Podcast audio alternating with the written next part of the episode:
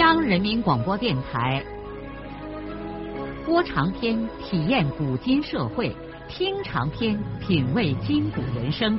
让我们的故事传到千家万户，让每一位听众走进我们长篇联播的新天地。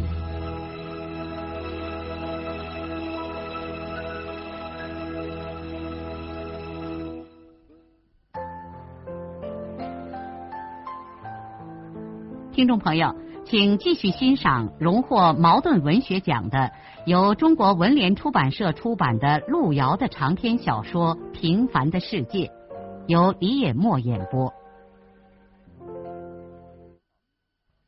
最使少平又惊讶又高兴的是，在他还没有回来之前，他哥已经把自留地的夏洋芋刨的卖了两麻袋，给他扯好了一身蓝卡其布。放在金大婶家，等他回来量身子裁缝呢。他父亲也把家里少的可怜的一点麦子拿出来二升，在石河街粮站给他换好了十斤粮票。他看到这些，他原来很担心的问题，爸爸和哥哥都给他解决了，而且一家人都乐得满脸光彩，这使他忍不住鼻子发酸。他在家住了两天。母亲给他单另做的，吃了两顿好饭，还一再嘱咐他出去多操心，说那是大地方，不是石歌节。他穿着一身崭新的蓝卡其布制服，把十斤粮票和哥哥专意卖了几担西红柿给他的十块钱，用领针别在内衣口袋里，就怀着对亲人无限感激的心情回到了县上。他和小霞在县上的文化馆集中排练了三天，文化馆长就带着他们去了黄原地区。当他从黄原汽车站里出来的时候，立刻被城市的景象弄得眼花缭乱，连东西南北也分不清了。小霞熟悉这城市，就给他指点着说这说那，他兴奋的头脑都有些混乱。他们在黄原地区革命委员会第二招待所待了七天。他们讲完了之后，小霞便带着他到这个城市的几个著名的地方转了转。同时，少平在故事会上还认识了几个地区文化馆的老师，其中有一个叫贾冰的诗人，还是原西县人。贾老师很热情的约请本县来的三个人到他家里去吃了饭。还声音很大的给他们朗诵了他自己写的诗。这次故事调奖，他和小霞都得了二等奖，把他们县的文化馆长高兴的是眉开眼笑。少平也大开了一回眼界。在这之后，他带着无数的新印象，以及一张奖状和一套毛选，回到了县城。到了星期六的时候，他又带着从黄原城里买来的一点稀罕东西回了一趟双水村。在地区的时候，每天的伙食补助就够他吃的了，因此他就把哥哥给他的十块钱，除过王满银之外，给全家人都买上了一点礼物。给奶奶买了一包蛋糕，给母亲和姐姐一人买了一双袜子，父亲和哥哥是一个人买了一块白毛巾。妹妹是一块红方格头巾，还给猫蛋和狗蛋买了半斤水果糖。可是，在这几个月里，田润叶陷入了极大的苦恼之中。他在别人说和的婚姻和自主的爱情之间苦苦的挣扎。李向前一家三口和他二妈组成的说和队伍轮番向他进攻。可他自己爱着的孙少安却又对他退避三舍，他整天是急得六神无主，不知如何是好。像他这样一个寄人门下的二十二岁的姑娘，目前的处境可想而知。他没有什么资本和勇气斩钉截铁的抗拒县上两户赫赫有名的人家，而其中的一家又是他的亲戚和恩人。更何况，他们也是诚心诚意的为他好。这一切可以先都抛开不说。假使孙少安真的可以娶她，他完全能不顾这一切的。但是，真正使他痛苦的是，他的少安哥对他的爱情的呼唤没有应声作答。自从那次他在石阁节的公路上把装在信封里的那张小小的纸条塞给少安之后，不久他就在某个星期六回到了双水村。他想尽快的见到少安，和他把事情谈清楚。那天他在家里头吃完午饭，就对他父亲说，他要出去到村里的一些人家串串门然后就兴致勃勃的来到了少安家。可是他到了少安家之后，才听少安妈说，少安中午不回家吃饭。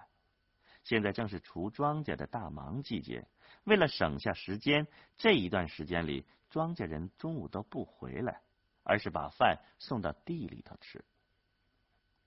润叶勉强掩饰住自己的失望，和少安妈亲热的拉了一阵子话，然后把他给少安奶奶带的一包点心放下，就只好悻悻的告辞了。不过，在他临走的时候，一再给少安他妈安抚，等少安晚上回来的时候，告诉少安，让他明天中午一定回家来吃饭。他有事儿要给少安说，千万不敢耽误，因为他明天下午就要回学校去了。就这样，第二天中午，润叶又兴致勃勃的去了少安家。在上少安他们家那个小土坡的时候，他甚至觉得心狂跳、气喘吁吁的，只好站住，等平静了一些，才进了院子。可是少安还是没有回来。润叶寻思，少安是队长，要安排生产，可能会晚回来一点，再耐心等等吧。少安妈。也很着急，对润叶说：“昨晚上我给少安说过好几遍了，说你让他无论如何今儿中午回来一趟，有要紧事儿。那他当时答应了没？嗯，他嗯了一声。这嗯了一声是答应回来呢，还是说只表示他知道了这件事儿？”而回不回来还不能肯定呢。润叶儿坐在他大婶家的前炕边上，一边候着少安，一边胡思乱想。只等到庄稼人吃了午饭的时光，少安还是没有回来。润叶已经在炕边上坐不住了，溜下来，在少安家的脚地上走来走去。佯装看墙上镜框里的几张照片，但耳朵却留心的捕捉着门外的响动。少安他妈这时候也急得过一会儿就到院子里张望一回，嘴里唠叨着一些埋怨儿子的话。这倒真是的，让人家这个体面人家的女娃娃跑了两回还不算，还又让人家等了这么长时间了。少安妈看午饭过了好长时间，儿子还不回来，就只好对润叶说：“看来他不回来了。谁知道这死小子又让什么事儿给耽搁住了？你有什么事儿，能不能给我说一下，让我给他转个话？”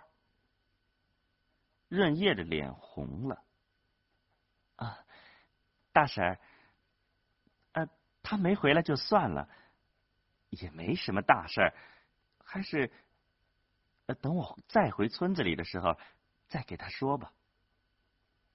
润叶只好又离开少安家，泱泱不快的回到自己家里。他得起身回县城了。下午，父母把他送上过路的公共汽车。当汽车经过少安家院子下边的时候。他的眼泪禁不住在他的眼睛里开始旋转，他感到一种说不出的委屈。他怀揣着一颗热腾腾的心，扑回村子里来，准备交给他心爱的人，结果却连他的面儿也没有能见上。他想不通少安哥为什么中午不回来见见他。他应该知道润叶回来找他是为了什么，可少安又为什么不睬他呢？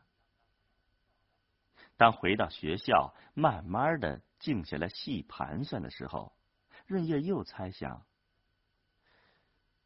是不是那天中午少安哥的确山里头有事儿不能回来？这完全有可能。他是队长，管的事儿又多，说不定有什么事儿就缠住身了。他随后马上就想：让我再给少平捎个话。让少安到城里来一下。虽说现在农活忙，可耽搁上一两天又误不了多少事儿。再说他应该知道这是一件什么样的事儿啊。他于是又跑到县高中给少平安顿，让他星期六回去的时候叫他哥到城里来一下，说他还有个要紧的事儿要给他哥说。星期天下午。他焦急的等待着少平回来了。他想，这次要是少安哥来，他就不会像上次那样害羞了。他什么话也敢对他说。少平回来了，可给他带来的是个冷冰冰的消息：少安说他忙，来不了。润叶呆了，他一个人关住门，在宿舍里偷偷的。哭了一个晚上。第二天上午，他没有课，也没有吃早饭，就一个人红肿着眼睛来到学校后面的小山湾里。以前他消遣的时候，常爱到这个安静的地方来溜达。他现在坐在一片草丛中发愣。今天他不愿意待在宿舍，万一有哪个老师来找他，看他这副样子。还不知道发生了什么事儿，他又不能给人家解释。另外，怕学校又有什么工作要找他去做，他心乱成这个样子，还能做个啥呢？在这一刻里，他已经厌倦了这尘世中的一切。盛夏灿烂的阳光照耀着万物繁荣的大地，但田润叶感到自己心里头空荡荡的。坐了一会儿，他觉得很疲倦，一夜没睡的眼睛也火辣辣的酸疼。随即，他便像一个懒散的庄稼汉一般躺倒在草丛里，不一会儿便什么也不知道了。直到他听见有人说话，才惊醒过来。他慌乱的坐起身来，看见他面前竟然立着徐大夫和向前妈。他赶忙一闪身站起来。显然，两位长辈看见他在这野地里如此不雅观的睡觉，感到无比的诧异，而他对他们两个人的不期而来也有点莫名其妙。还没等润叶问他们来这地方有什么事儿，向前他妈就立刻凑前来，瞅着他的眼睛说：“呀。”这娃娃的眼睛咋肿成这个样子？啊？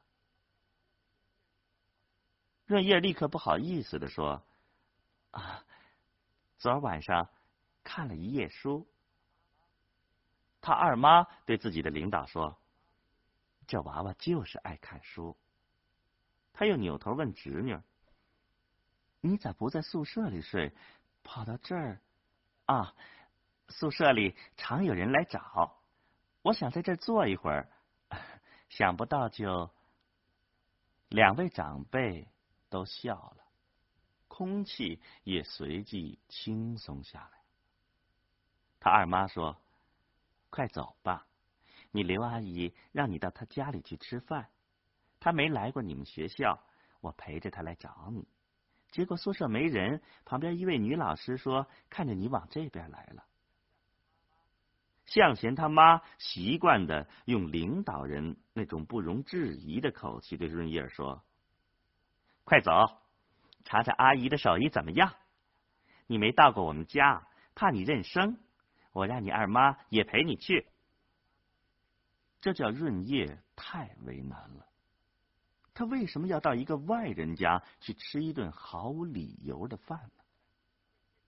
但是这样两个人到这个地方来请他，他又怎能一口回绝了呢？他要是拒绝了，叫这两个有身份的长辈怎么下台？他以后在他二妈家的门上还待不待了？润叶没有办法，心里反对着这件事，可两条腿已经跟着他们起身了。归根结底，他不敢伤这两个人的脸。他要是给他们难堪，带来的后果，他田润叶现在都无法全部想象出来。他一路像只小羊羔似的跟着他们走，心里想：我去他们家吃上一顿饭，难道就是他们家的人了吗？再说。刘阿姨和二妈，李叔叔和二爸又都是老同事，谁家的人到另外一家去吃个饭，那都是件挺普通的事儿。他走着，心里竭力找一些正常的理由来冲淡这次明显不正常的赴会。三个人进了向前家，李登云父子俩立刻热情的迎接了他们。向前慌忙解掉腰里的围裙，显然他刚在厨房里忙完了。接着便给他和他二妈倒茶，两只手抖的把茶水倒了一桌子。向前他妈眼疾手快，抓起了一块抹布就擦桌子。向前红着脸退回了厨房。李登云乐呵呵的坐在他们对面，对他二妈说。我不如你们夫君，文武双全。我是只会吃不会做，家里头要是来个客人，都是我向前炒菜。他比他妈的手艺还高一截呢。啊，李主任似乎无意，但实际上是有意的，把儿子夸赞了一番。伶俐的刘阿姨接上丈夫的话茬说：“人各有所长嘛，向前干活心灵，可人家润叶这娃娃爱学习，你看晚上熬夜把眼睛都看肿了。爱学习好啊，阿姨你大概知道，你爸爸常教导我们说，好好学习，书念到肚子里边沤不烂。”徐大夫笑着说呵：“ 可是他自己连一本书也不看，那也不能这么说嘛！啊，徐老把《社会》这本书算是念精通了，这可是一本大书啊！管政工宣传的李主任，不管怎样说，都让人感觉到他说的很有道理。”李登云接着又对他爱人说。嗯，志英啊，上菜吧。刘阿姨就到厨房里去了。不一会儿，向前母子俩就一进一出的摆满了一桌子的菜。五个人都坐齐了以后，李登云夫妇两个人给润叶夹菜，李向前忙着招呼润叶他二妈。润叶推说自己熬了夜不想吃东西，只吃了一点点菜。喝了半小碗汤，好不容易才把这顿饭吃完。润叶他二妈对他说：“润叶啊，呃，我回去还有点事儿，哎，你就在刘阿姨这儿多待一会儿。你不常来，和刘阿姨他们拉拉话。”润叶立刻感到脊背上像针刺着一样，他着急，而且甚至有点恐慌的说。啊啊不，我下午还要上课，教案还没备好呢，我我得赶快回去。李登云一家看没有办法留住他，也就只好把他和他二妈一同送出门去。润叶没有想，他在李向前家吃完这顿饭之后，他们学校和城里头的一些人就不知道怎样的知道了这件事儿，开始传播他和李向前已经订婚，而且添油加醋说不久他就要和县上李主任的儿子结婚呀。更让润叶生气的是，李向前似乎是为了证实这种说法，竟然到学校的宿舍找他来了。李向前坐在他的宿舍里，给他说长道短，并且建议他暑假坐着李向前的车到省城和北京去开开眼界。润叶不能把李主任的儿子用棍子打出去，他只好一个人找借口躲出去，让这位汽车司机一个人待在他的房子里。等他妖魔着李向前讨了个没趣儿走了以后，才又回到自己的宿舍去。他看见李向前人是走了，可他的房子却被打扫的干干净净，炉坑里的灰渣掏的一点儿不剩，倒垃圾土的铁簸箕都被水冲洗的明光发亮。天哪，世上还有这样的人！每次他回他二妈家的时候，又会时不时的碰上向前他妈。关心的问他有什么困难，需要什么帮助，就尽管给他们说。润叶他二妈又找他谈过几次话，说向前给他父母表示，他就看上个润叶，如果润叶不能和他结婚，就去自杀呀。说向前的父母急的一再让他给润叶做工作，让润叶做向前的媳妇。说心里话。对于向前一家人的这些做法，润叶是反感透顶，但也并不怀恨在心。润叶是个明白人，他也知道这一家人也是出于真心。如果是其他什么事儿，他就是做出牺牲，也可以迁就他们。但这是要他把自己整个的交给一个他并不愿意交给的人呢？生活。生活为什么给他出这样的难题？如果没有个李向前，他现在仍然会像过去一样安安稳稳而又忙忙碌碌的操心着工作，内心平静的像一泓湖水，这是他最乐意的。可是为什么要给这湖面投进来一块石头，搅乱了他平静的内心世界呢？而更为不幸的是，由于李向前这块生硬的石头的撞击，又使他对另外一个人释放出真正炽热的爱情冲动。可是，当他也给别人的心里投进一块石头去的时候，却没有溅起任何一点水花。从去年冬天到现在，润叶已经经受了半年多的煎熬了。他多么想给自己的二爸说说他的苦恼，可他又多么不愿意给他带去纷扰。他隐隐的感到，他二爸在工作中现在也不太顺心，经常有许多他自己的烦恼。他怎么能再让他二爸为他分心呢？至于父亲，虽说是个大队书记，但实际上也是个农民。怎么可能理解他的心情呢？在这种事情上，他不可能从父亲那儿得到帮助，而母亲又是大字不识一个的农村妇女。润叶想来想去，觉得主意还是得他自己拿。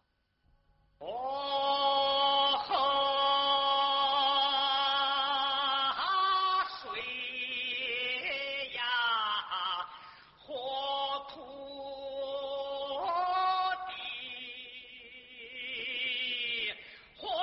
路遥的长篇小说《平凡的世界》今天就播送到这里。您听了以后有什么感想、体会和建议？欢迎来信告诉我们。来信请寄中央人民广播电台听众工作部，邮政编码幺零零八六六。请明天继续收听。节目编辑叶咏梅。